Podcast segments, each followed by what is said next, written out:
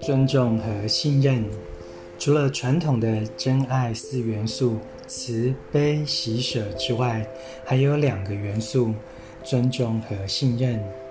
这两个元素其实也能在慈悲、喜舍之中看到，但在这里提出来讲，对我们有帮助。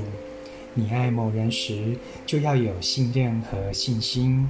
没有信任的爱，还不是爱。当然，首先你得信任、尊重自己，对自己有信心，信任自己有良善、慈悲的本质。你是宇宙的一部分，你由众心构成。你看着所爱的人时，会看到他也是由众心构成，他的内心也期待着永恒。这么观看，敬意就会油然而生。不信任、不敬重自己和对方，就不是真爱。